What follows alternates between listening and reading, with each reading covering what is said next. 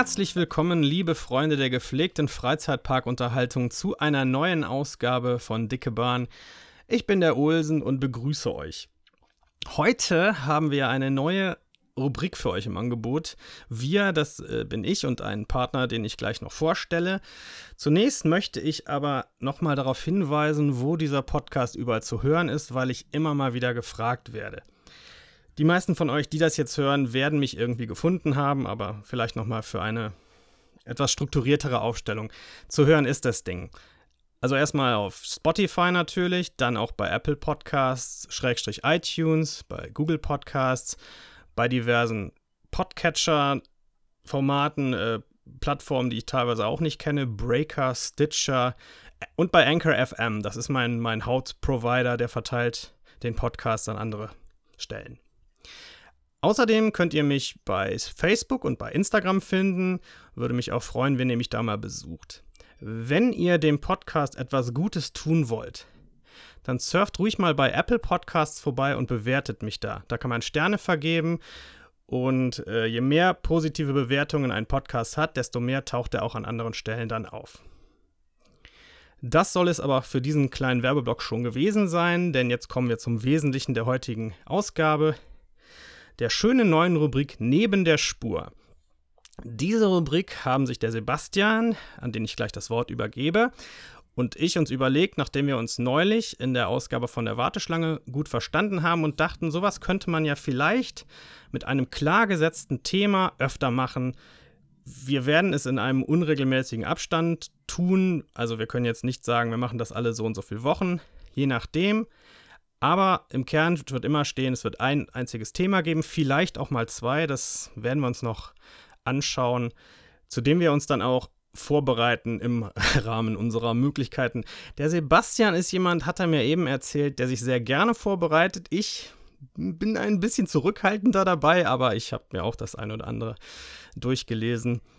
Und den Rest übergebe ich jetzt mal dem Sebastian, der euch eine kleine Einleitung bietet. Hallo Sebastian. Hallo, ja, ich bin erstmal äh, richtig gespannt auf die heutige Folge. Ist ja Premiere für Neben die Spur. Und ähm, wir haben uns ein tolles Thema überlegt, nämlich ähm, Let's Talk About Money. Ähm, es geht ums Geld und zwar um unser Geld, das Freizeitparks äh, an uns verdienen. Ähm, mit dem Thema Das Geschäft mit dem Spaß. Wer mehr zahlt, erlebt mehr? Fragezeichen. Ähm, die Frage impliziert ja schon, ähm, erlebt man wirklich mehr, wenn man mehr bezahlt. Und wenn man mehr bezahlt, ähm, finden wir das dann noch gut, ja. Ähm, wir werden mal gucken, was wir so alles an Beispielen gefunden haben, wie Freizeitparks heute ähm, alternativ Geld verdienen können, nicht nur an Eintrittskarten. Es soll dabei nicht ums Essen gehen und auch nicht um Merchandise und Souvenirs, da haben wir uns ja mittlerweile schon ziemlich dran gewöhnt, dass die Freizeitparks uns viele Shoppingmöglichkeiten bieten, wo wir zusätzlich noch Geld lassen können. Nein, die Freizeitparks sind mittlerweile unglaublich kreativ, äh, wenn es darum geht, neue ähm, Erlösquellen äh, aufzutun. Und wir haben mal ein paar äh, Dinge recherchiert. Der erste große Block, den wir ansprechen wollen, ist das Thema Fastpass oder Expresspass oder was auch immer. Es gibt ja ganz viele ähm, äh, Namen dafür. Im Endeffekt geht es ja nur darum, wer mehr Geld bezahlt, darf schneller äh, die Fahrattraktion fahren. Und ähm, jetzt schauen wir einfach mal, was uns die Freizeitparkindustrie da in den letzten Jahren ähm, so serviert hat. Einer, der ziemlich äh, vorne mit dabei ist, ist Disney. Ähm, und zwar weltweit in allen Parks, die Disney derzeit unterhält.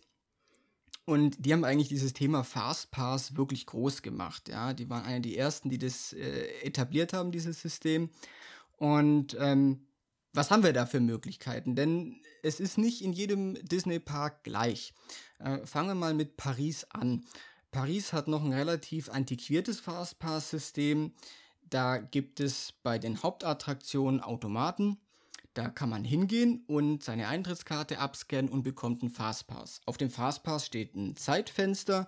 Zu dem angegebenen Zeitfenster kann man dann zurückkehren und durch einen separaten Eingang quasi ohne Wartezeit ähm, sich anstellen und kommt dann relativ schnell dran.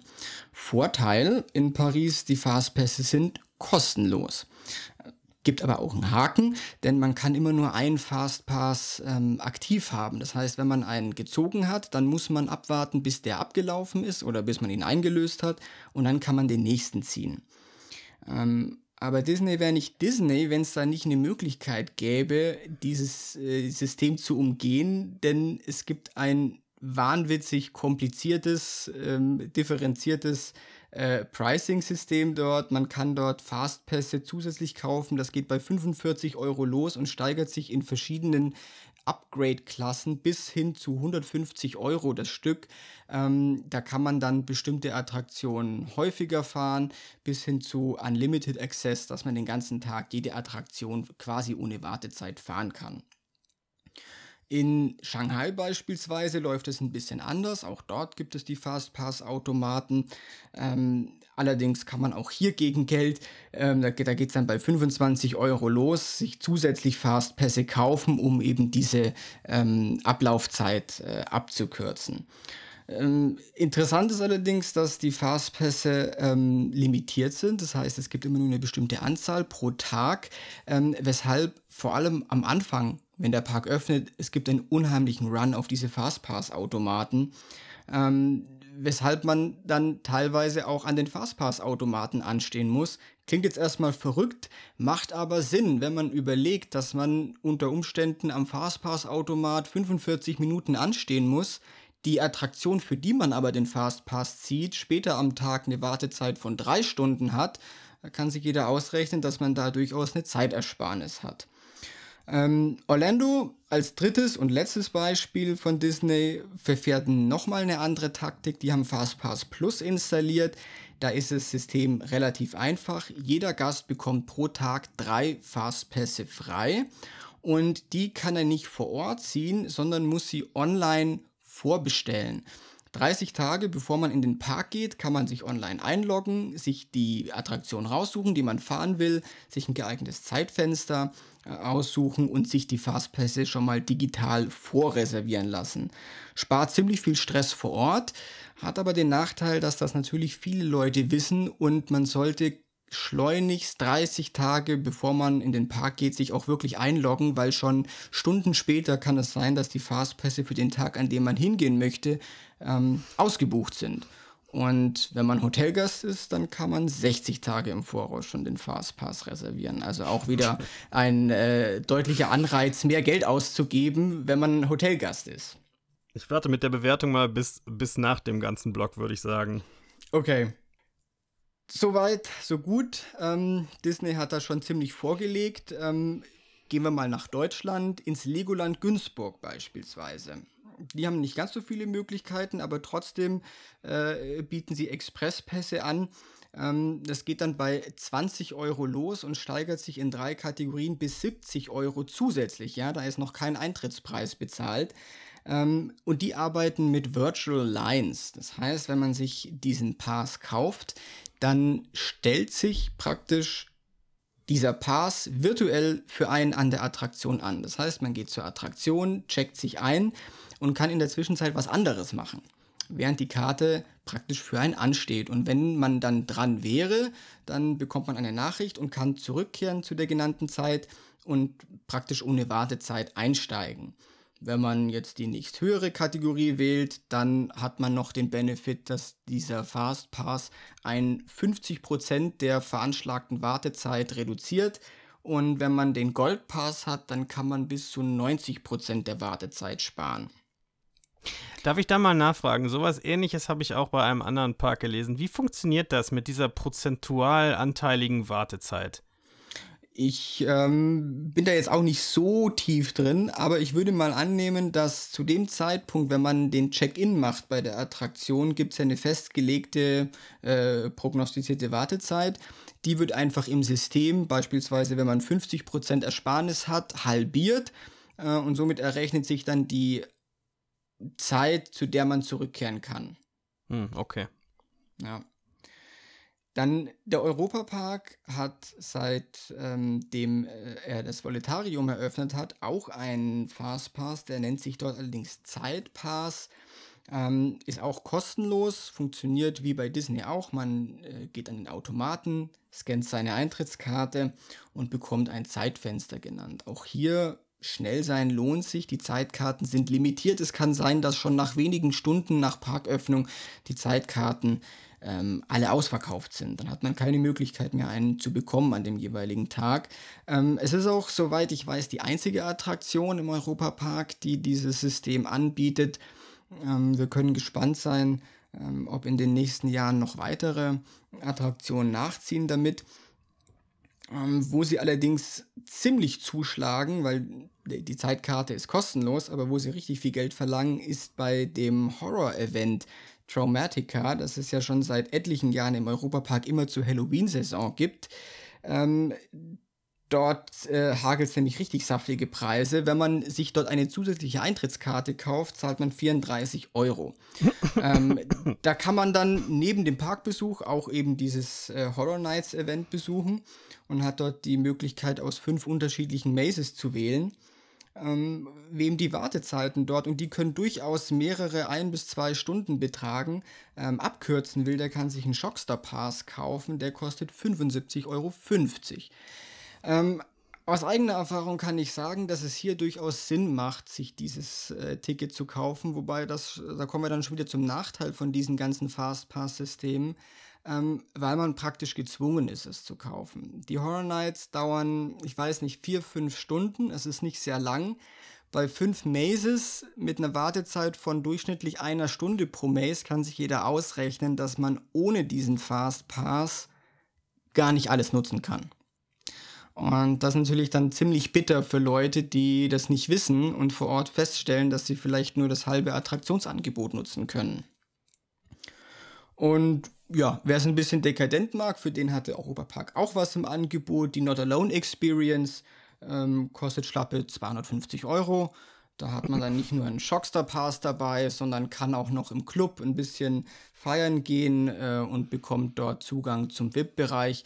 Also vollkommen überzogener Preis für relativ wenig Leistung. Kann ich gar nicht verstehen, warum es das gibt, aber äh, die Nachfrage regelt das Angebot. Es scheint Leute zu geben, die sich da gerne äh, so ein exklusives Ticket kaufen. Werden einem da von Supermodels Weintrauben gereicht oder so? Nicht mal, ich war in diesem Club einmal drin und kann sagen, der VIP-Bereich ist relativ klein, unspektakulär und meistens auch gar nicht hochfrequentiert, weil die Party auf dem Dancefloor abgeht und nicht in, der, in dieser VIP-Area. Ähm, von dem her fand ich das jetzt nicht wirklich attraktiv. Bevor du weitermachst, möchte ich noch einen kleinen Hinweis allgemeiner Natur hier geben zu dem Zeitpunkt, zu, dem wir das aufnehmen, äh, sind die Preise aus dem August 2019 gültig. Also, ihr, falls ihr das später hört, wisst ihr, auf welche Zahlen wir uns hier gerade beziehen. Genau, und dann will ich noch anmerken, dass alle Angaben ohne Gewähr sind.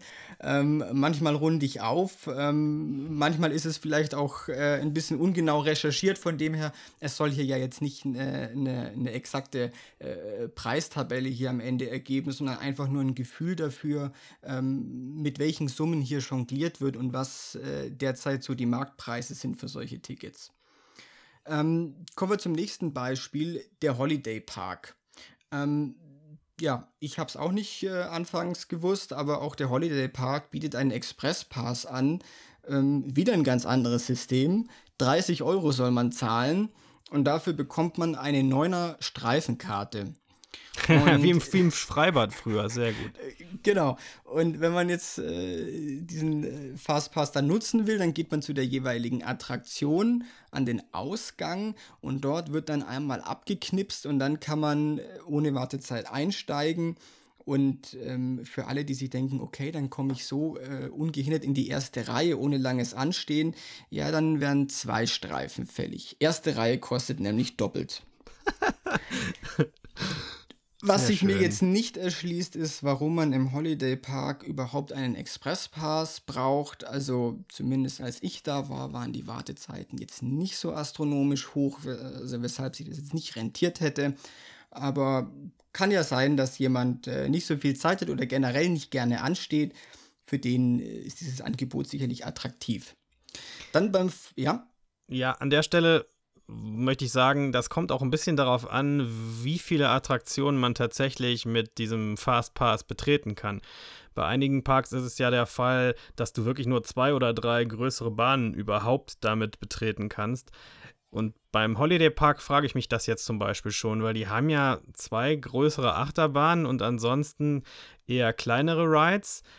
Das wird ja wahrscheinlich für die GeForce-Fahrer interessant sein und für die, die äh, Skyscream fahren. Und ich glaube, der Lighthouse Tower, der hat auch immer recht lange Wartezeiten, der, der Starflyer da. Aber sonst, naja, vielleicht noch die Wasserbahn.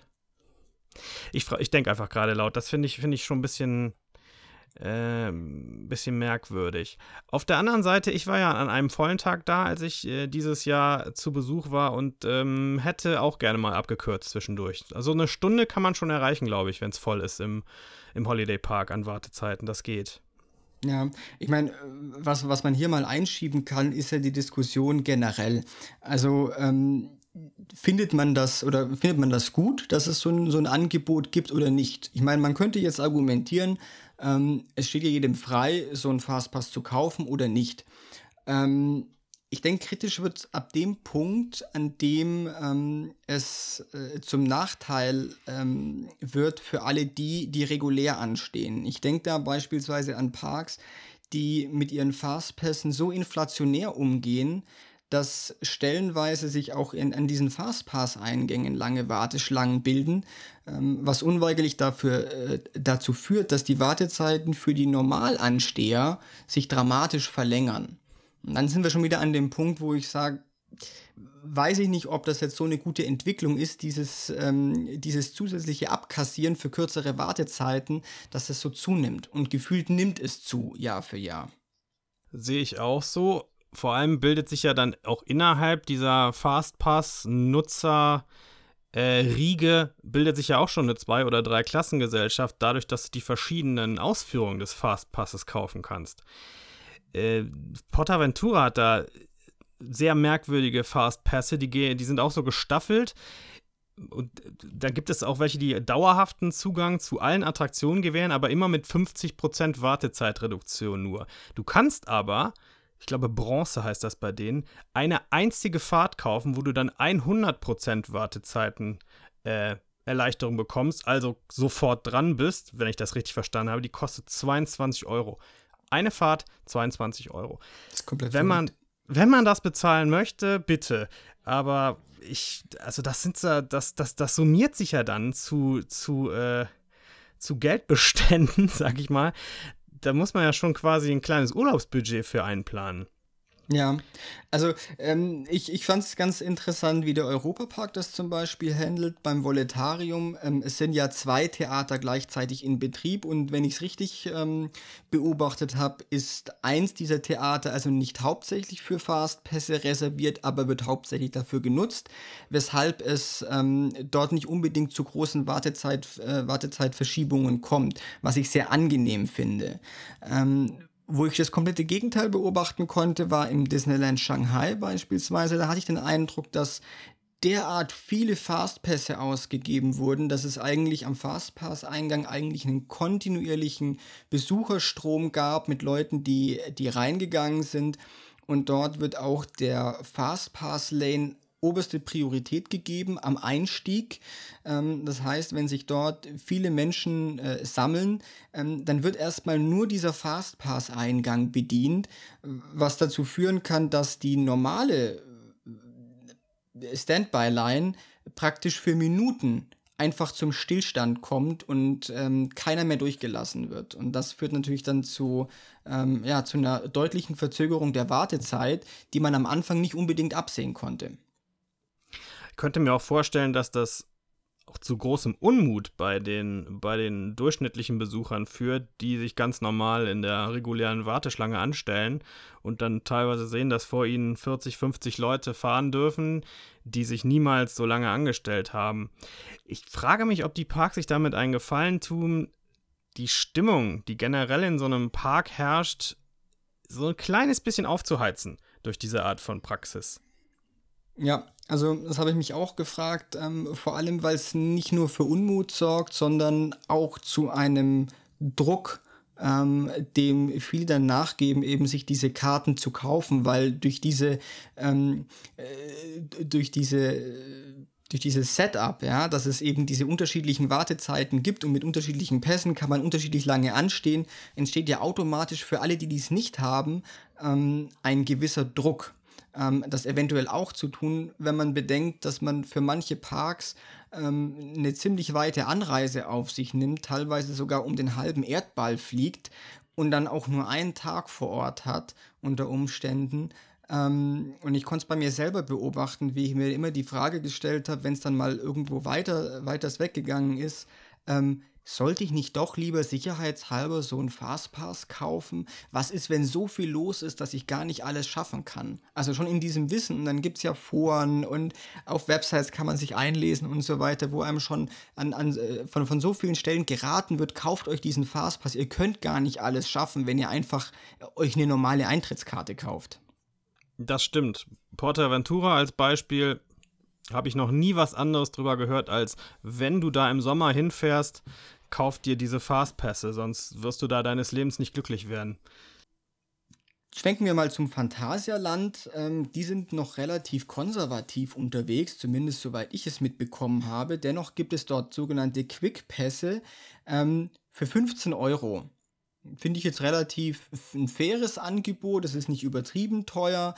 Ähm, weißt du mehr zum Thema Quickpass im Phantasialand? Ja, ich kann dir sagen, dass ein Quickpass für, wie gesagt, 15 Euro vier Schnellzutritte gewährt. Auf, ich glaube, allen Attraktionen, die größer sind, bis auf Taron, wo es die meisten Leute wahrscheinlich interessieren würde. Da gibt es keinen Quickpass-Zugang. Mhm. Und ich glaube bei River Quest auch nicht mehr. Also es gibt nur ein eingeschränktes Angebot von Fahrten überhaupt, wo der Quickpass eingesetzt werden kann. Viermal. Das ist dann, du kannst entweder als Einzelperson viermal bei dem gleichen Fahrgeschäft oder an vier verschiedenen oder du kannst das auch aufteilen. Zwei Personen fahren zweimal das, das, oder, oder eine Person mit drei Begleitungen, das geht alles. Da sind sie sehr ähm, variabel. Du bekommst auch drei Quickpass-Zugänge per se, wenn du eine Hotelübernachtung buchst. Dann ist in dem, in dem, am nächsten Tag kannst du dreimal irgendwo fahren. Genau, also das war bei, bei mir damals auch so, als ich im Phantasialand war. Da war ich Hotelgast und da gab es eben diese Quickpässe, von denen ich ähm, in meiner Vorrecherche gar nichts äh, mitbekommen habe, weil irgendwie finde ich, ist es auch gar nicht wirklich prominent platziert auf der Website. Man muss schon ziemlich suchen, um da hinzukommen. Ähm, von dem her ging ich anfangs davon aus, dass es ein ausschließlicher äh, Bonus ist für Hotelgäste, aber man kann die sich ja anscheinend auch so an der Tageskasse kaufen. Ähm, ich frage mich jetzt nur, wenn dieses ähm, Angebot der Attraktionen, die da inbegriffen sind, so begrenzt ist, ähm, ob das auch ausreichend kommuniziert wird. Weil ich persönlich würde mich jetzt ziemlich ärgern, wenn ich mir einen vermeintlichen Quickpass kaufe und ähm, dann komme ich zu der Attraktion XY und dann wird mir gesagt, ja, die ist jetzt aber nicht inkludiert. Hm, ja, das ist ein guter Punkt. Was man so hört, ist aber der Gästeservice vom Phantasialand immer darauf bedacht, den Leuten zu sagen, was sie für eine Leistung bekommen, wenn sie irgendwas kaufen. Gilt, dann, gilt auch für die neuen Konditionen von der, von der Clubkarte, aber da können wir ein anderes Mal drüber sprechen. Deswegen denke ich schon, dass wenn du einen Quickpass da vor Ort kaufst, ich nehme mal an, dass es äh, an der Tageskasse geht natürlich und dann auch in dem Gästeservice, die werden dir sagen, wofür. Das steht da auch sicher irgendwo drauf. Vielleicht kriegst du auch ein, ein Faltblatt dazu, das weiß ich aber nicht, ich habe das noch nie benutzt. Okay. Aber du hast, äh, du hast recht in dem, in dem Maße, dass das nicht großartig beworben wird. Ich habe in anderen Parks gesehen, da stehen halt irgendwo äh, Werbetafeln rum oder äh, in den Warteschlangen hängt mal ein Plakat, kaufen Sie sich hier schön unsere Speedy Pass-Dinger. Das gibt es im Phantasialand so nicht. Habe ich noch nie irgendwo gesehen. Gehen wir mal wieder äh, ein bisschen weiter weg und zwar in die äh, Universal Studios beziehungsweise ins Universal Resort in Orlando. Ähm, die haben auch ein Express Pass äh, Package am Start. Da geht es allerdings erst bei 116 Euro los. Boah, On Gott. top, da ist noch kein Eintrittspreis bezahlt. Ähm, staffelt sich auch hoch bis zum Unlimited-Ticket. Äh, das kostet dann 130 Euro. Wenn man die einfache Variante wählt, kann man jede Attraktion, die wiederum den Expresspass anbietet, und da gibt es auch wiederum ein paar, die nicht inkludiert sind, kann man einmal pro Tag praktisch ohne Wartezeit fahren. Ähm, wenn man sich den Unlimited Pass kauft, dann kann man alle Attraktionen ähm, ja, Unlimited fahren. Ähm, da frage ich mich dann auch, wie kommt diese Preisstaffelung zustande? 116 Euro und 130 Euro. Also wenn ich bereit bin, 116 Euro auszugeben, dann würde ich wahrscheinlich überdenken, dass man die 14 Euro auch noch übrig hat, um eben diesen Unlimited-Faktor genießen zu können. Aber okay, da wird sich schon jemand was dabei gedacht haben. Was die Universal äh, Studios auch im Angebot haben seit ähm, letztem oder vorletztem Jahr, glaube ich, sind Virtual Lines. Es gibt ähm, zwei Attraktionen, die eben auch mit diesem System arbeiten, dass man sich eincheckt und praktisch dieser Check-in für einen ansteht und man dann eine Uhrzeit bekommt, zu der man wieder zurückgehen kann. Finde ich ein ganz tolles äh, ähm, Konzept. Erstens, weil es kostenlos ist und zweitens, weil ähm, Universal schon vor längerem gesagt hat, dass sie damit experimentieren wollen, denn der ideale Freizeitpark, den sie sich für die Zukunft vorstellen, ist nämlich der ohne Wartezeiten. Und ähm, der ließe sich ja nur über Virtual Lines realisieren, ähm, was ich mir unheimlich komplex vorstelle, ja, was, was da an, an Software im Hintergrund laufen muss, ähm, äh, zehntausende Besucher am Tag so im Park zu verteilen über äh, Dutzende virtuelle Anstehlinien, ähm, dass das alles so funktioniert und es kaum zu Wartezeiten kommt. Aber wenn diese Vision irgendwann mal Realität werden würde, fände ich das ziemlich cool. Ich kann mir nicht vorstellen, wie das laufen soll, aber das äh, wäre hier für uns in Europa sowieso mit einer Zeitverzögerung von 30 Jahren etwa in der Umsetzung äh, wahrscheinlich realistisch. Von daher warten wir mal ab. Also wo sie es schon umgesetzt haben, beziehungsweise auch so ein bisschen als Testlabor ähm, äh, benutzen, ist der Wasserpark Volcano Bay, der ja auch Bestandteil des Universal Resorts in Orlando ist. Und dort ist es in der Tat so, ähm, Warteschleifen und Warteschlangen ähm, haben die einfach mal abgeschafft. Jede einzelne Attraktion in diesem Park lässt sich nicht auf herkömmliche Weise besuchen. Ähm, sie haben es ziemlich clever gelöst. Und zwar, wenn man den Park betritt, bekommt man ein, ähm, sie nennen es Tepu Tepu. Das ist ja wie eine Art Smartwatch, die man ans Handgelenk bekommt. Ähm, da ist ein Chip drin, der fungiert in erster Linie erstmal als Eintrittskarte. Man kann damit Schließfächer bedienen oder äh, sich Essen kaufen, in den Shops einkaufen und eben auch die Attraktionen fahren. Funktioniert so, dass man zur Attraktion geht, die man sich ausgesucht hat. Man hält dieses Tepu Tepu an diese Aktivierungsfläche.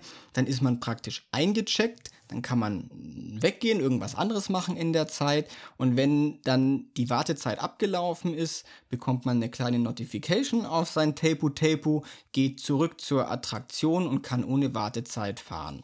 Raidu Raidu dann. Genau.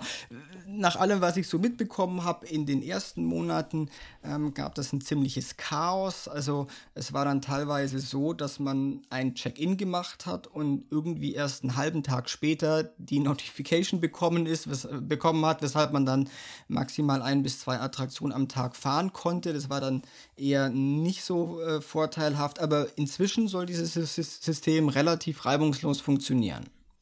Mir fällt noch was ein, das könnte ich noch an, anmerken, dass ich weiß, dass es im Efteling eine einzige Attraktion gibt, die auch so ein virtuelles Warteverfahren eingeführt hat, und zwar die, der neu eröffnete Python. Diese, Stimmt, ja. Mhm. Das ist ja merkwürdig, ne? Allerdings ist es eigentlich eine der ältesten Bahnen im Park, aber scheint der doch dann so hohe Wartezeiten aufgefahren zu haben zu einem äh, zu einem gewissen Zeitpunkt, kann auch nicht so lange her sein, dass sie sich für so ein System entschieden haben. Und das scheint zu funktionieren, denn wenn man sich auf einschlägigen Websites die Wartezeiten vom Efteling ansieht, sind die von der Python relativ relativ entspannt, so 20 Minuten oder so, wenn die anderen Attraktionen gerne mal an, am Wochenende 60 Minuten plus haben. Scheint ja. also zu funktionieren. Also ich, ich habe es diesen Sommer ähm, sogar selber ausprobiert, äh, ausprobiert dort ähm, und ich muss sagen, auf mich hat es ein bisschen den Eindruck gemacht, als wäre es so ein Testballon, äh, mit dem sie mal testen wollen, wie dieses System funktioniert. Ich könnte mir vorstellen, dass es in Efteling ähm, ausgeweitet wird auf andere Attraktionen. Ähm, was ich ein bisschen komisch fand, es hat so ein bisschen den Eindruck gemacht, also man hat sich dieses Ticket gezogen, ist dann zu der Uhrzeit ähm, dorthin gekommen, aber diese Zeitfenster waren irgendwie so gesetzt, dass dann immer zum, zum, zum, zur Stichuhrzeit sind dann ähm, die Leute, die sich vor diesem Fastpass-Eingang angestellt haben, dann einfach durchgelassen worden und haben sich dann wiederum an der Attraktion selber angestellt. Also im Endeffekt war es ein, ein Warten auf in zwei Etappen. Das fand ich jetzt ein bisschen komisch. Mhm. Ähm, aber unterm Strich gebe ich dir recht, die Wartezeit war äh, super kurz und das auch den, konstant über den gesamten Tag.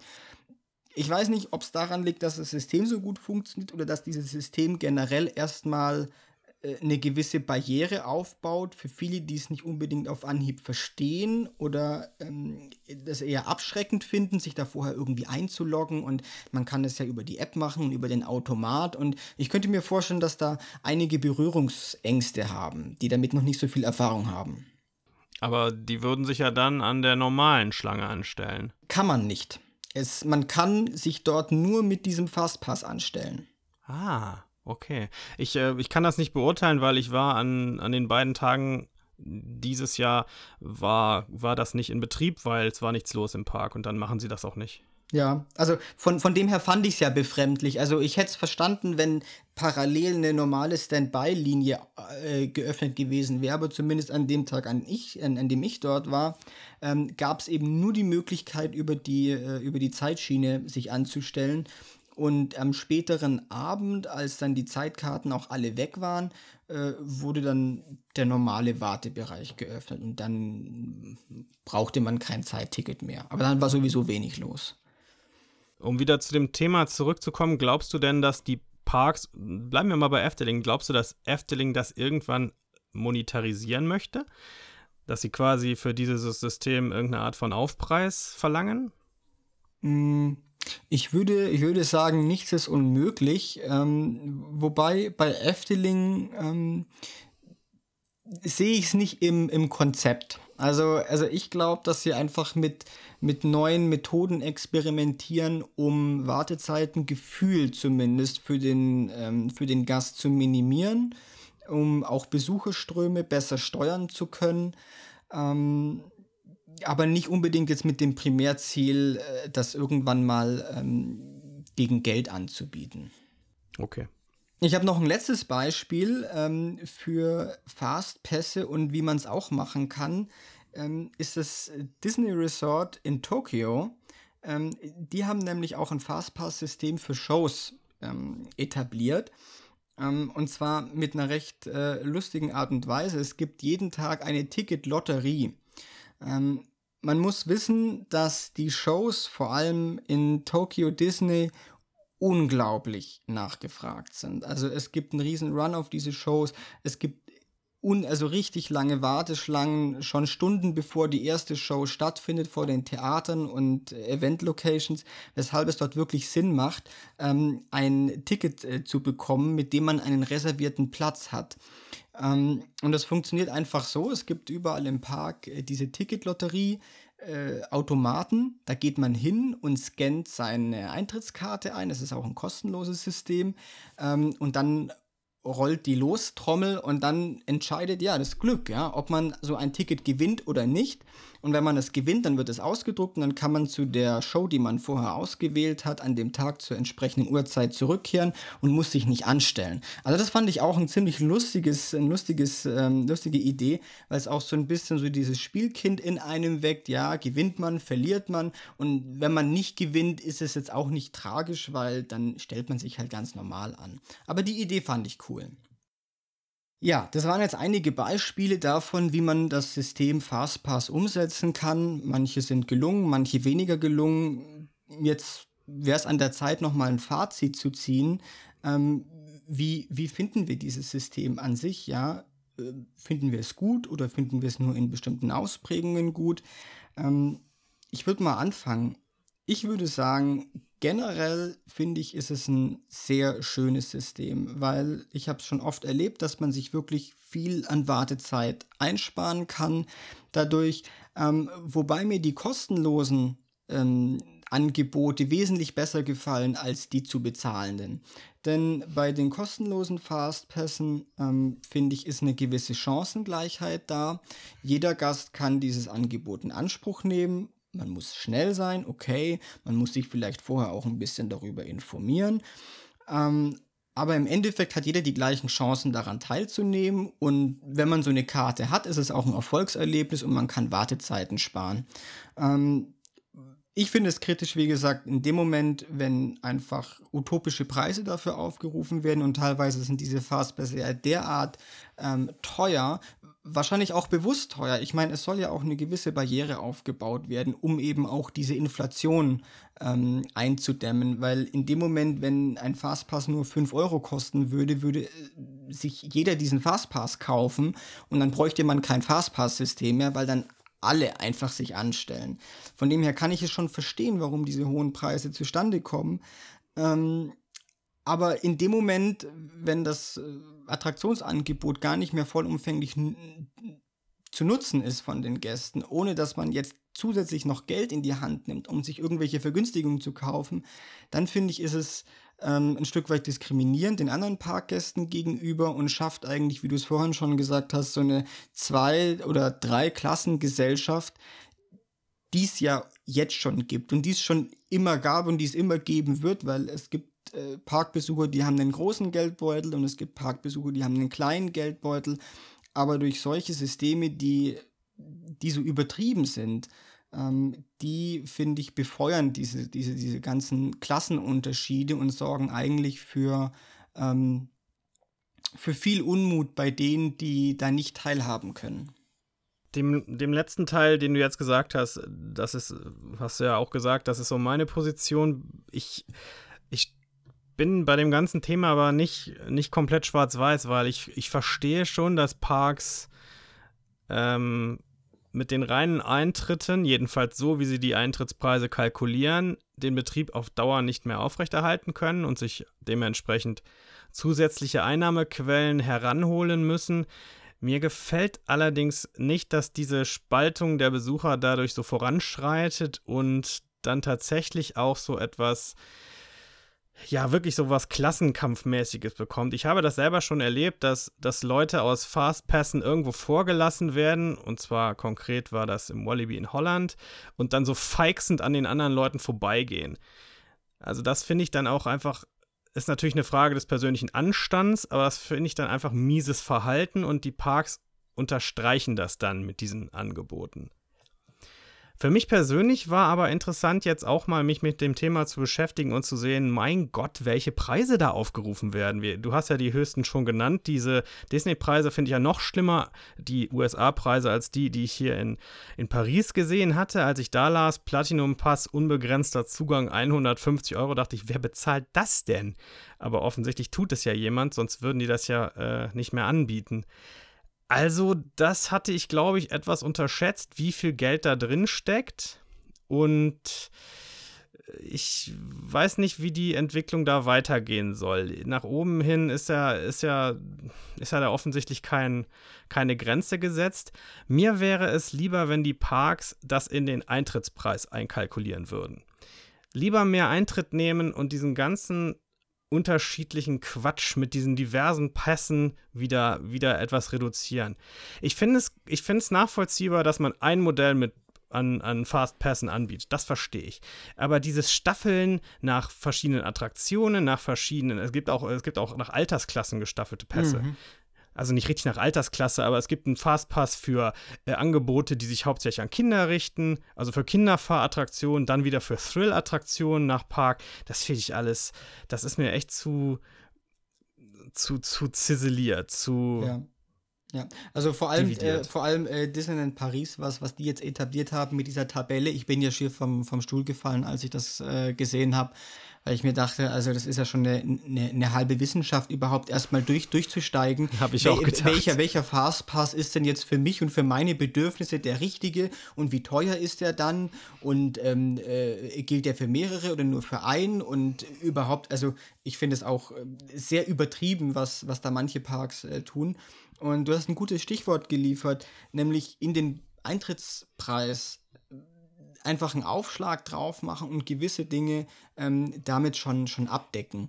Ähm, was mich zum nächsten Punkt führt, was ich noch nie verstanden habe und auch bis heute nicht verstehe und wahrscheinlich auch nie verstehen werde, ist das Thema Parkgebühren. Hm. Nämlich nicht für den Park, sondern fürs Parken, das, der, der, der Autoparkplatz. Ähm, nur mal am Beispiel vom Europapark. Der Parkplatz dort, wenn man ihn nutzt, kostet 7 Euro. Ähm, und ich verstehe es nicht.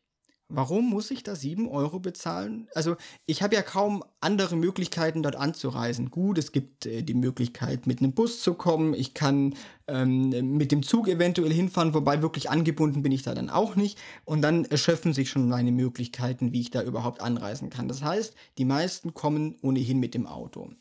Ähm, also warum diese 7 Euro? Ähm, und wenn es diese 7 Euro wirklich braucht, ja, um den Park rentabel äh, zu betreiben, dann frage ich mich, warum finde ich die 7 Euro nicht einfach in einem erhöhten Eintrittspreis wieder, sondern dieses, dieses, ähm, diese Salamitaktik, ja, dieses Abkassieren in, in, in Etappen, ähm, das finde ich irgendwo frech. Ich glaube, das hat was mit Psychologie zu tun, dass die Leute lieber so einen niedrigeren Grundpreis bezahlen und dann hintenrum werden ihnen noch diverse Einzelposten draufgepackt, als dass sie von vornherein statt, was kostet das, 52 Euro, glaube ich, 52,50, da, dass sie 65 Euro bezahlen müssen direkt. Ja. Ich glaube, dass das in Deutschland speziell mehr Leute abschreckt, weil wir, wir ja immer auf, die, auf den Cent gucken offensichtlich. Glaube ich auch. Aber wie gesagt, auch hier ähm, hat der Europapark sich was Tolles einfallen lassen, wobei er nicht der Erfinder des Privilege Parking, und da sind wir schon beim nächsten Punkt, ist. Ähm, auch er hat in den letzten Jahren ähm, privilegierte Parkplätze etabliert. Die sind direkt vor dem Haupteingang zu finden. Das heißt, man kann ähm, ohne ähm, äh, weite Fußwege, also sofort in den Park reingehen und sehr bequem parken. Kostenpunkt 20 bis 25 Euro on top. Ähm, auch hier wieder die Möglichkeit, ähm, sich den Tag ein bisschen zu erleichtern. Und ich habe mich gefragt, wer braucht so ein Privilege Parking? Äh, Angebot. Ich habe dann überlegt, naja gut, ähm, ich habe dann zuerst an Rollstuhlfahrer gedacht oder ähm, eingeschränkte, mobilitätseingeschränkte Leute, aber für die gibt es ja auch ähm, entsprechende Parkplätze ohnehin schon. Äh, für die wird ja nicht äh, ein äh, separat zu bezahlender Privilege Parking ähm, äh, notwendig sein. Und dann dachte ich mir, naja gut, vielleicht macht es Sinn für ähm, für Familien mit kleinen Kindern und ähm, Kinderwegen, dass die vielleicht nicht so lang laufen wollen, aber im Park muss man ja auch den ganzen Tag auf den Beinen sein. Also irgendwo erschließt sich mir der Sinn nicht so ganz. Ja, ich muss sagen, dass ich das im Vorfeld unserer, unseres Podcasts hier zum ersten Mal überhaupt gehört habe, dass es auch da inzwischen eine Zweiklassengesellschaft gibt. Mir war das nicht bewusst. Ich kannte nur Parkgebühren generell, alle die gleichen für, für alle Verkehrsteilnehmer. Diese Geschichte verstehe ich auch nicht wirklich. Vielleicht ist das dann. Also natürlich, die, die, man kann jetzt, was weiß ich, 200, 250 Meter Fußweg sparen, aber das macht es im Endeffekt meiner Meinung nach dann auch nicht mehr aus. Aber vielleicht ist das so, wenn du mit deinem dicken Maybach zum Park fährst, dann willst du auch direkt vorm Tor parken oder so. Ja, wo es vielleicht schon eher Sinn macht, aber selbst da ähm, ist es ähm, die reinste Abzocke, das ist in den USA, wenn man ähm, zum Beispiel sich Disney World anschaut ähm, oder SeaWorld oder Universal, ähm, da sind die Flächen alle ein bisschen größer, die Wege sind entsprechend weiter, da hat man ganz locker mal 20, 25 Minuten Fußmarsch vor sich vom Parkplatz bis zum Parkeingang, weshalb es mhm. dort vielleicht mehr Sinn machen würde. Aber auch hier haben wir Parkpreise, da können wir Deutschen uns äh, mit den 7 Euro beim Europapark glücklich schätzen. Nehmen wir mal nur mal Disney. Wenn man bei Disney in Orlando parkt mit dem Auto, 22 Euro on top. Ähm, will man Privilege Parking machen, das heißt also relativ dicht am Eingang, teilweise überdacht, 44 Euro. SeaWorld äh, legt nochmal eine, eine Schippe drauf. Die wollen nur 21 Euro fürs Parkticket. Privilege Parking 29 Euro. Und wer den VIP-Parkplatz haben will, der zahlt 54 Euro on top. Ähm, einfach nur dafür, dass er relativ weit vorne überdacht parken darf und einen separaten Parkeingang genießt. Universal ist dann wieder ein bisschen günstiger, 24 Euro und Privilege Parking 36 Euro. Jetzt wäre natürlich die interessante Frage, da ich weiß, dass etliche amerikanische Parks das so handhaben, ob diese Parks mit dem Privilege Parking dann trotzdem noch so einen Shuttlebus haben. Ist bei vielen Parkplätzen so, weil die so groß sind, fährt dann so ein kleiner Bus, der fährt einen dann wieder bis direkt vor den Haupteingang und dann wäre es mir egal, wo ich mit meinem Auto stehe, wenn ich sowieso da abgeholt werde. Ja, also weiß ich jetzt auch nicht, ob es so ist. Also die, die Privilege Parking Plätze, die ich gesehen habe, die waren schon eigentlich so nah am Eingang, dass sich ein Shuttle nicht unbedingt äh, lohnen würde. Ähm, wo dieses ganze System überhaupt nicht aufgeht, habe ich in Dubai beispielsweise gesehen, in Motion Gate, die ja ähm, ohnehin unter einem massiven Besuchermangel leiden. Ähm, da waren irrsinnig riesige Flächen aus, ausge, ausgewiesen als VIP-Parkingplätze. Ähm, da aber kaum Besucher sind, waren die einfach geöffnet für jeden. Da wurde gar nicht mehr abkassiert und man konnte ganz bequem unterm Dach in erster Reihe parken. Fand ich natürlich sehr angenehm für mich, ähm, hat aber auch gezeigt, dass dieses System ähm, nicht überall ähm, angewendet werden kann. Einfach wenn nicht genügend Besucher da sind, dann brauche ich auch kein Privilege Parking, weil dann sowieso jeder in erster Reihe parken kann. Also ja. es ist auch immer eine Frage, ja, macht es Sinn? In den USA macht es ähm, wahrscheinlich Sinn, einfach weil es genügend Leute gibt, die es bezahlen.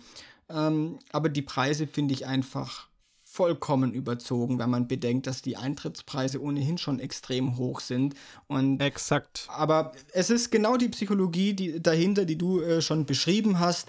Die Parkgebühren, die 20 Euro, die habe ich vielleicht gar nicht so auf dem Schirm, wenn ich meine Eintrittskarte schon vorab online kaufe. Das ist dann halt so dieser Schock vor Ort, wenn ich mich nicht informiert habe. Ähm, und man hat ja auch keine Wahl. Also parken wird man müssen, man kann es gar nicht umgehen. Von dem her sind die 20 Euro dann auch schnell ausgegeben. Das ist ein guter Punkt. Äh, wenn man das grob formulieren möchte, könnte man sagen, die Parks nehmen ihre Kunden da einfach in die Geiselhaft und Pech gehabt. Ne? Also das, das, ich, ich frage mich allerdings, das ist ja bei den normalen Parkplätzen inzwischen auch schon so, ohne, ohne jetzt auf das Privilege-Thema eingehen zu wollen, dass die immer, immer teurer werden. Hier in Deutschland geht es ja sogar noch mit unseren was haben wir hier, 5 bis 8 Euro oder sowas. Wenn ich jetzt hier über die Grenze fahre nach Holland nebenan, bin ich schon bei 10 Euro bei den kleineren Parks und Efteling möchte jetzt 12,50 Euro haben seit einigen Monaten, nur fürs Auto abstellen. Und wenn ich dann noch ein bisschen weiter fahre nach Frankreich rein, nach Disneyland Paris, da möchten sie 35 Euro aktuell fürs Parken haben. Das ist verrückt ja, das ist in der Tat absurd, wo ich denke, wer bezahlt das denn? Und dann denke ich, wenn ich hinfahren würde, müsste ich das auch bezahlen und mir wird wahrscheinlich gar nichts anderes übrig bleiben. Oder, das kommt jetzt wieder dazu, ähm, ich glaube, viele Leute, die dann in so einen Park fahren, die bleiben dann auch da im Hotel. Und dann hast du einen Hotelparkplatz, dann entspannt sich die Situation finanziell, glaube ich, wieder ein bisschen äh, prozentual runtergerechnet.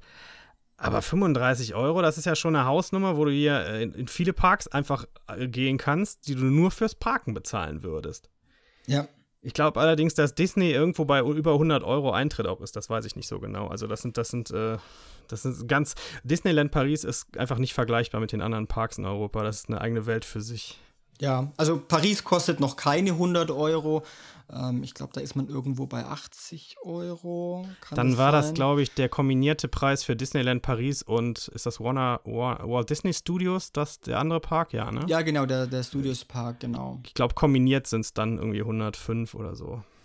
Genau. Das ist ja äh, auch interessant. Das ist ja auch noch so eine, so eine Einnahmequelle bei den Eintrittskarten. Wenn es nämlich mehrere Parks in einem Resort ja. zusammengepackt äh, ist, dann kann man ja das Einzelticket nehmen, das Mehrtagesticket oder Hopping-Tickets, die einen dazu berechtigen, an einem demselben Tag in unterschiedliche Parks zu hoppen, ähm, was dann auch nochmal einen Aufschlag fällig werden lässt. Also auch hier gibt es dann schon wieder unheimlich viele Preisstaffelungen.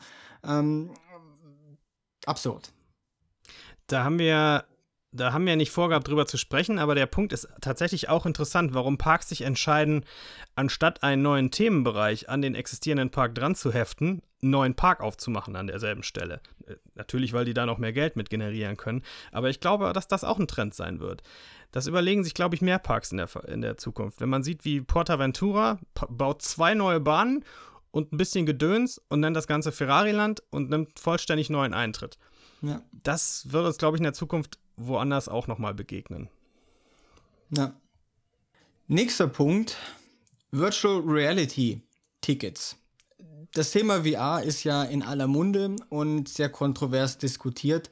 Ähm, viele hassen es regelrecht und finden es ganz schrecklich und sagen, was brauche ich auf einer Achterbahn? Eine, eine 3D-Brille. Ich will die Achterbahn auf natürliche Art und Weise erleben, so wie sie gedacht ist. Ähm, es gibt aber genauso viele, die es bestimmt gut finden, weil ähm, auch hier Angebot regelt die Nachfrage. Immer mehr Parks springen auf diesen Zug auf. Wobei man auch wieder sagen muss, es gibt auch schon einige Parks, die auch schon wieder ihre Virtual Reality Angebote rückgebaut oder sogar komplett aufgelöst haben. Ich denke da nur an SeaWorld in Orlando. Die hatten vor ein paar Jahren einen VR-Ride, den haben sie mittlerweile, ich glaube, nach nur einem Jahr wieder eingestampft, kam nichts Neues. Ähm, Europapark war ja großer oder ist großer Vorreiter in dem Gebiet, die ja auch da Patente drauf halten. Ähm, und ja, auch hier wieder die Möglichkeit, zusätzlich ähm, Geld zu verlangen. Bleiben wir beim Europapark.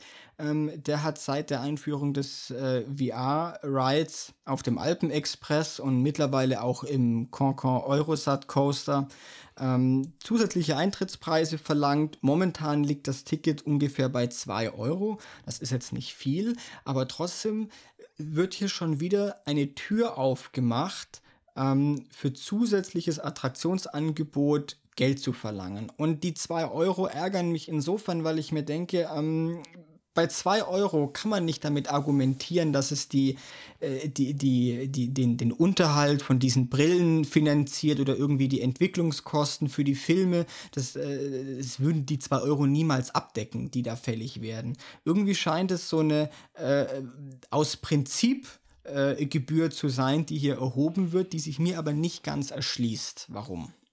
Mhm. Kann man denn diese Bahnen, die du jetzt genannt hast, ohne VR weiterhin fahren, ohne Aufpreis bezahlen zu müssen? Ja. Allerdings, und ähm, das hat mich schon ziemlich geärgert, beim Alpenexpress zum Beispiel, das ist, da fährt auf der Strecke nur ein Zug, muss man wissen, der es ist eine Achterbahn und ähm, es sind sehr, sehr viele Wegen, also eine relativ hohe Kapazität. Ähm, Allerdings die letzten zehn Reihen, glaube ich, ungefähr zehn Reihen sind es, die sind für VR reserviert, ähm, was bei vollem Betrieb bedeutet, dass einfach die Kapazität für die normalen ähm, anstehenden Leute sich reduziert und die Wartezeit entsprechend erhöht. Mhm. Ähm, das finde ich zum Beispiel wiederum nicht gut. Wo es unglaublich gut gelöst ist, aber das ist natürlich auch etwas, was ähm, ja vielleicht einzigartig bleiben wird oder zumindest ähm, sehr selten sein wird, nämlich beim Concon Eurosat Coaster gibt es einen separaten VR-Bahnhof. Die Züge, die dort äh, halten, werden nur mit VR-Leuten beladen, unabhängig vom Fahrbetrieb des, der, der normalen Achterbahn. Und die Züge fädeln dann über ein ausgeklügeltes Weichensystem in die äh, normale, ähm, in den normalen Kurs mit ein. Somit ergeben sich für die normalen Wartenden keine Verlängerung der Wartezeit, was ich sehr cool finde, aber erfordert natürlich ein hohes Maß an separater Infrastruktur und Technik, was alles sehr teuer ist. Ähm, und ob das andere Parks auch irgendwann etablieren, ist fraglich. Glaube ich auch nicht dran, zumal die meisten Parks ja ähm, bestehende Achterbahnen dann auf VR umbasteln, umthematisieren und keine neuen VR-Bahnen bauen wo man dann von vornherein sagen könnte, da bauen wir zwei Bahnhöfe und machen dieses oder jenes Zuführsystem. Genau. Ich muss sagen, generell zu dem Thema, ich, bevor ich meinen allerersten VR-Coaster dann jetzt mal im Phantasialand gefahren bin, war ich dem ganzen Thema ein wenig skeptischer gegenüber, als ich jetzt bin, weil es kann schon sehr schön sein. Und was mir aber wichtig ist, ist, dass das optional bleibt, dass ich das nicht machen muss, wenn ich weiterhin die Möglichkeit habe, die Achterbahn auch so zu fahren, ohne dass ich eine Brille aufsetzen muss, dann spricht meiner Meinung nach wirklich nur der Punkt dagegen, den du auch gesagt hast, dass das die Kapazität deutlich verringert, weil es nun mal einfach um einiges länger dauert, so einen Zug dann aus dem Bahnhof zu schicken. Bin ja aber nicht mehr per se dagegen, muss ich sagen Genau, ich würde nämlich auch noch eine, eine Lanze für äh, VR brechen wollen. Und zwar äh, besagter Concord Coaster im Europapark bietet ja eben diesen separaten VR-Ride an und der hebt sich nochmal deutlich von denen ab, die es in anderen Freizeitparks gibt. Ähm, kostet auch 6 Euro, also es kostet nicht wie beim Alpen Express 2 Euro, sondern 6 Euro, basiert auf dem Kinofilm Valerian, ein Film von Luc Besson, so ein Science-Fiction-Film. Ähm, was man hier erleben kann, ist nochmal VR Next Level. Nämlich man ähm, betritt die Attraktion und dann bekommt, kommt man in so ein in so ein, ich sag mal, Pre-Show-Room und dort bekommt man schon das Headset aufgesetzt und ist dann stehend, also noch nicht in der Attraktion sich befindend, in dieser virtuellen Welt. Bekommt dann eine Einführung durch einen digitalen Guide, den man in seiner Welt dann auch sieht. Die anderen Fahrteilnehmer sieht man auch als virtuelle Dummies in dieser Welt platziert. Und dann äh, beginnt dieses Lustige, man muss zum Bahnhof laufen. Und das hat wesentlich besser funktioniert, als ich dachte, dass es funktioniert. Also man läuft praktisch in dieser virtuellen Welt bis zum Bahnhof. Ähm, die Abstimmung von Wänden und Boden mit der digitalen Wand und dem digitalen Boden funktioniert nahtlos. Und selbst das Einsteigen, weil irgendwann sieht man dann diesen digitalen Science-Fiction-Zug stehen ähm, und wird zu seinem äh, Sitzplatz geführt. Und auch das Einsteigen, also wenn man die Hände ausstreckt, äh, dort wo man einen Griff sieht, ertastet die Hand auch tatsächlich einen echten Griff ähm, und man steigt dann praktisch in dieser Welt, in diesen Zug ein und dann beginnt die Fahrt. Also es ist nochmal ein wesentlich äh, immersiveres Erlebnis ähm, dass die Fahrt eben nicht erst im Wagen beginnt, ähm, sondern schon davor.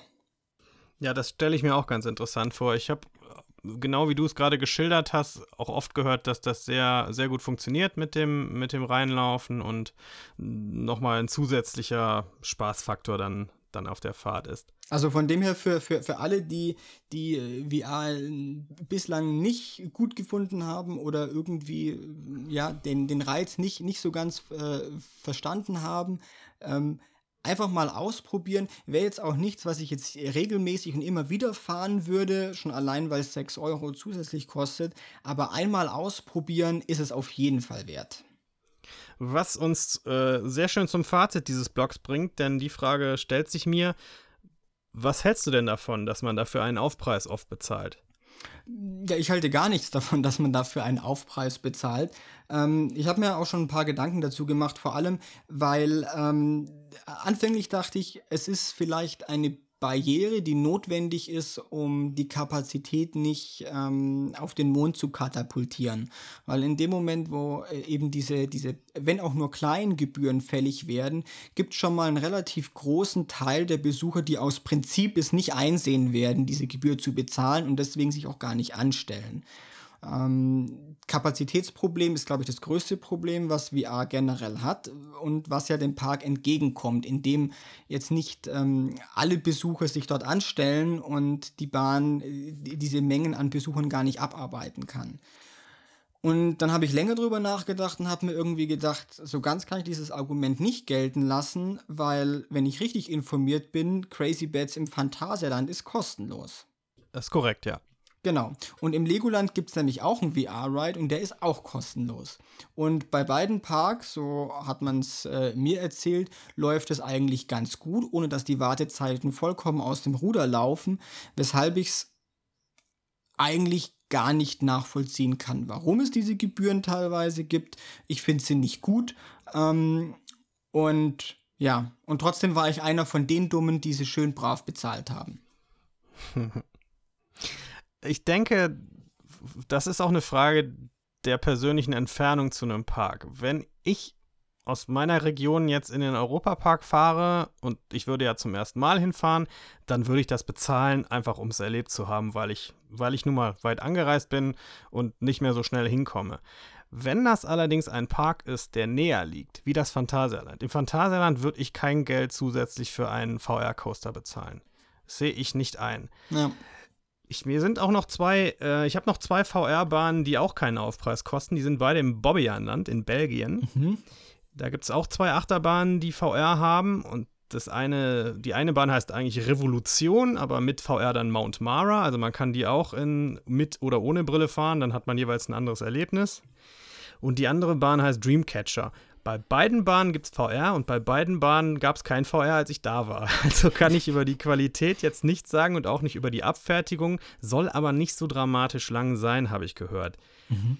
Scheint wohl so zu sein, dass bei dem Dreamcatcher, wo sie das VR erst letztes Jahr draufgebaut haben, das schon sehr lange jetzt nicht mehr angewandt wird und man so munkelt, ob das nicht auch ausläuft, ob sie sich das wieder anders überlegt haben. Aus welchen Gründen auch immer.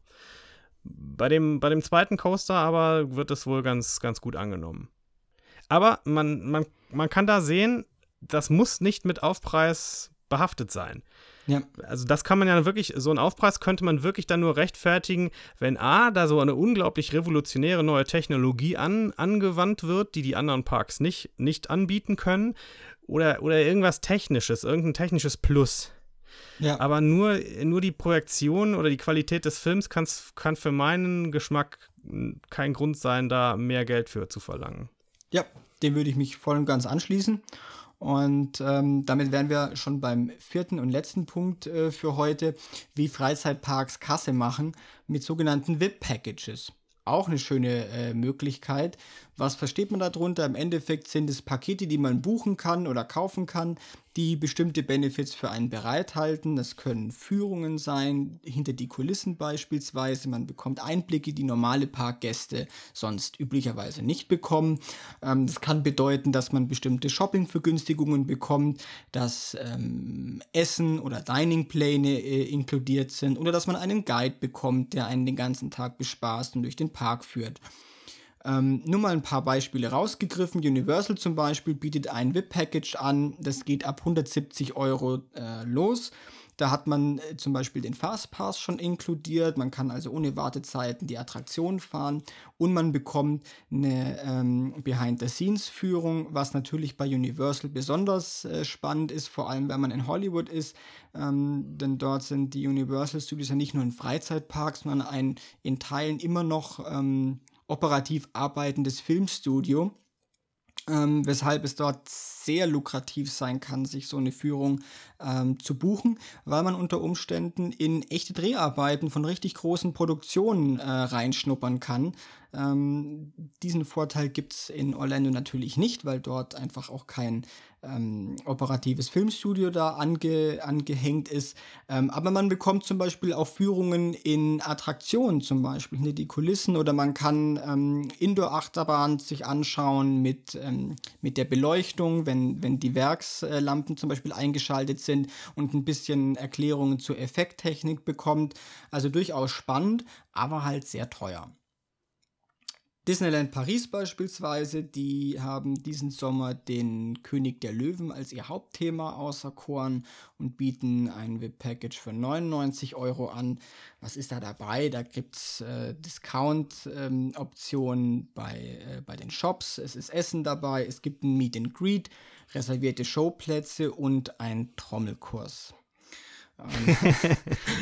Stil echt, ja. Den kannst, du in, den kannst du im Phantasialand umsonst haben. Wirklich, ernsthaft jetzt. Im afrikanischen Themenbereich? Ja, genau. Cool. Genau, also auch hier sieht man, äh, man kann es kostenlos haben, man kann aber auch viel Geld dafür bezahlen, je nachdem, wo man hingeht. Ähm, den Vogel schießt das Legoland ab. Ich habe es erst gar nicht glauben können. Die bieten ein VIP-Paket an, das kostet 350 Euro pro Nase. Ähm, was ist dabei? Eigentlich gar nicht viel. Man hat auch wieder die Rabatte in, in den Shops. Ein Sack voll Steine. Äh, man hat Privilege-Parke, man hat eine Backstage-Tour, Essen und Geschenke äh, und einen Guide, der den ganzen Tag ähm, einen bespaßt. Für wen macht das Sinn? Ich weiß nicht, für Geschäfte, äh, für, für gestresste Geschäftsmänner, die einen Kindergeburtstag ausrichten müssen und keine Zeit haben, selber dabei zu sein. Ich weiß es nicht. Also irgendwie scheint es ja trotzdem äh, Bedarf zu geben für diesen, äh, für diesen, für dieses VIP-Paket. Ähm, Genau, und es gibt noch viele, viele andere VIP-Pakete mehr auf, auf dieser Welt. Ich denke, die, die Beispiele sollen jetzt erstmal reichen und zeigen, ähm, dass es da unheimlich viele kreative Ansätze gibt, ähm, noch zusätzlich Geld zu verdienen. Manches davon finde ich durchaus charmant, also vor allem was Universal anbietet. Ähm, das sind einfach Einblicke, die man sonst nicht bekommen kann, die vor allem für Filminteressierte unheimlich spannend sind ähm, auch Attraktionen mal ähm, indoor zu sehen, hinter den Kulissen zu sehen, wie funktioniert so ein, so ein Achterbahnbahnhof, wie funktioniert so eine Effekttechnik. Ähm, für Leute, die sich dafür interessieren, finde ich es unheimlich toll ähm, und schön, dass es solche, solche Möglichkeiten gibt. Ähm, aber man muss natürlich immer genau schauen, was man sich da kauft, denn es gibt auch viele Angebote, die sind einfach nur teuer und bieten, wie du auch schon gesagt hast, einfach nur einen Sack voll Steine. Ich, dem letzten Teil, da schließe ich mich vollumfänglich an, wie man so schön sagt. Wenn so ein VIP-Paket mir irgendeinen Mehrwert bietet, den ich sonst nicht haben kann und wenn ich es mir leisten kann natürlich, dann finde ich das schon ziemlich interessant, wenn ich mal hinter die Kulissen so eine Attraktion schauen kann oder, oder vielleicht mal in so eine Werkstatt rein, wo so eine, wo gerade ein, ein Achterbahnzug äh, repariert wird. Das, das fände ich schon toll. Und dafür würde ich auch tatsächlich Geld in die Hand nehmen. Also für diese nerdige Nische tatsächlich, ne, der, der Freizeitpark-Enthusiasten, denen man dadurch so einen Mehrwert bietet.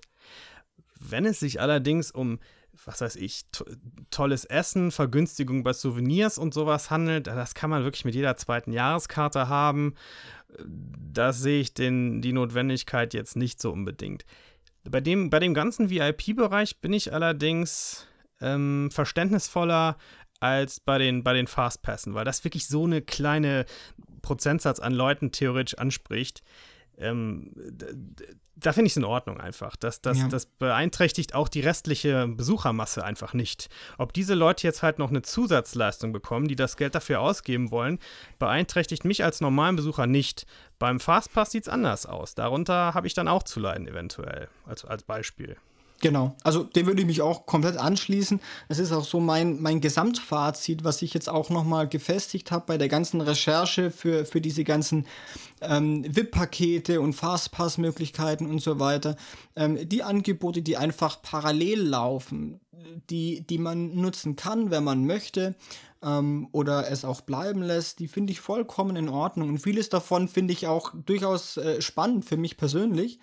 Ähm, aber in dem Moment wird es für mich einfach kritisch, wenn ähm, es zu Beeinträchtigungen führt bei den anderen Parkgästen, wenn die äh, Parkgäste ähm, einfach deutlich länger anstehen müssen ähm, oder einfach ähm, auch wenn es dazu führt, dass ein gewisses Attraktionsangebot gar nicht vollständig abgerufen werden kann. Also ich kann auch hier nur noch mal auf die Horror Nights zurückkommen. Ähm, das fand ich einfach sehr schockierend damals, als ich selber miterlebt habe. Ähm, wenn man wirklich sieht, man hat nur eine begrenzte Zeit und man kann gar nicht alles schaffen mit einem normalen Eintritts ähm, äh, Ticket. Vor allem bei so einer Sonderveranstaltung. Bei einem normalen Freizeitpark würde ich es ja noch einsehen. Da könnte man argumentieren, dann muss man eben zwei Tage kommen, ähm, um alles äh, schaffen zu können. Ähm, die Garantie gibt einem ja nie jemand. Ähm, aber vor allem bei so kleineren Events, ähm, wo es einfach sehr konzentriert ist und wo man auch jetzt nicht mehrere Tage hingeht, wenn man dann äh, einsehen muss, dass man ohne zusätzliche VIP-Pakete gar nicht alles nutzen kann, dann finde ich es einfach nur frustrierend und ähm, verfehlt das Ziel, den Tag noch schöner zu machen. Mhm. Aber es wird die Zukunft sein, diese, diese zunehmenden Spezialangebote, Zusatzleistungen, bin ich überzeugt von. Ja, ähm, also den, den Trend sehe ich auch. Ich meine, sonst wäre ja nicht in den letzten Jahren ähm, die Angebote wie Pilze aus dem Boden äh, ähm, gehüpft. Also wenn man sich die, die Websites mittlerweile anschaut, wenn man auf, auf den Menüpunkt Tickets klickt, ähm, die, die Tabellen werden von Jahr zu Jahr länger ähm, mit unterschiedlichsten Optionen und Varianten, die man auswählen und buchen kann. Ähm, die Online-Buchungstools äh, hatten früher zwei Seiten, mittlerweile sind es zehn Seiten, durch die man sich durchklicken muss an Upgrades, Extra und ähm, Sondervergünstigungsmöglichkeiten, die man zubuchen kann und upgraden kann. Also es wird immer komplizierter, auch die Vorplanung wird, glaube ich, immer komplizierter für uns. Äh, wir müssen viel mehr Zeit investieren, wirklich zu schauen, was gibt das Angebot her, was taugt was, was taugt nichts. Ähm, und ja, es bleibt spannend für die Zukunft. Den, den Eindruck mit der, mit der längeren Vorplanung, den habe ich auch. Also man kann natürlich immer noch spontan zu einem Park fahren, da den Tageskassenpreis bezahlen und reingehen, meistens. Aber man spart schon deutlich Geld, wenn man es nicht macht und das Ganze ein bisschen mehr vorausplant. Wobei mir dann persönlich so ein bisschen dieser spontane Faktor äh, abhanden kommt. Ich, wenn man eine weitere Reise macht, dann, dann, dann plant man die natürlich länger. Aber was, was, ich, was weiß ich, ein Park, der jetzt im Umkreis von 200 Kilometern ist, wo es hier in der Gegend etliche gibt, möchte ich eigentlich nicht mich eine Woche vorher mit irgendwelchen Tabellen auseinandersetzen müssen. Das finde ich ein bisschen schade, diese Entwicklung. Ja.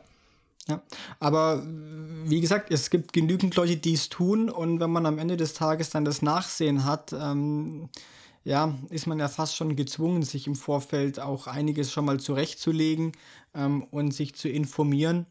Ähm, und klar, die Spontanität geht ein bisschen, äh, geht ein bisschen verloren. Auf der anderen Seite, wenn man da Spaß dran hat, also ich zum Beispiel, ich habe da schon Spaß, so meine Trips auch ein bisschen zu planen, im Voraus Recherchen zu betreiben, was man wann wie machen kann.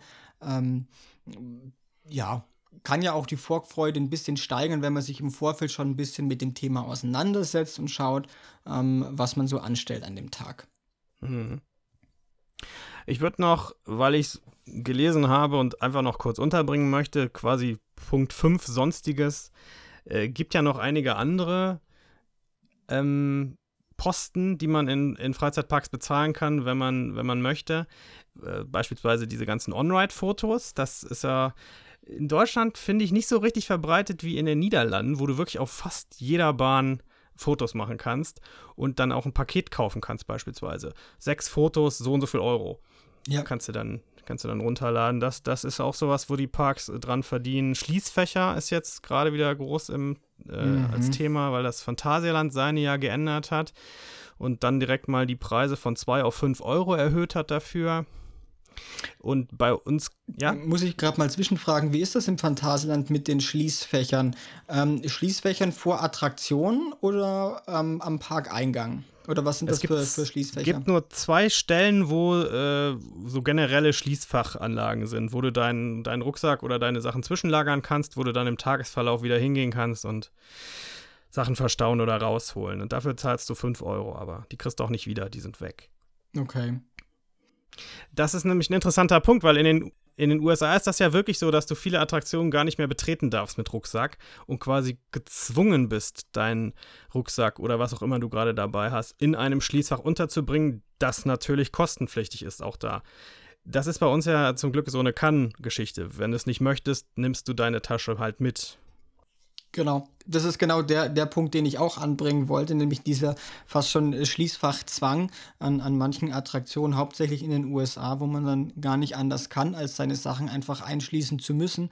Ähm, was dann nicht nur bedeutet, dass man eben Geld für die Schließ Schließfächer bezahlt, ähm, sondern unter Umständen sogar Wartezeiten vor den Schließfachbereichen ähm, äh, nach sich zieht. Also oh ähm, komplett verrückt.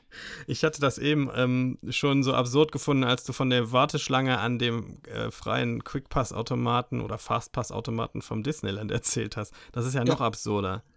Ja, ja, ich, ich war ja noch nie in, in den USA in, in, einem Park. Ich, ich glaube, ich werde da mein blaues Wunder erleben. Da muss man wahrscheinlich die doppelte Summe an Geld einfach nochmal mitnehmen, die man eh schon für den Eintritt bezahlt hat, weil man sonst nirgendwo mitfahren kann.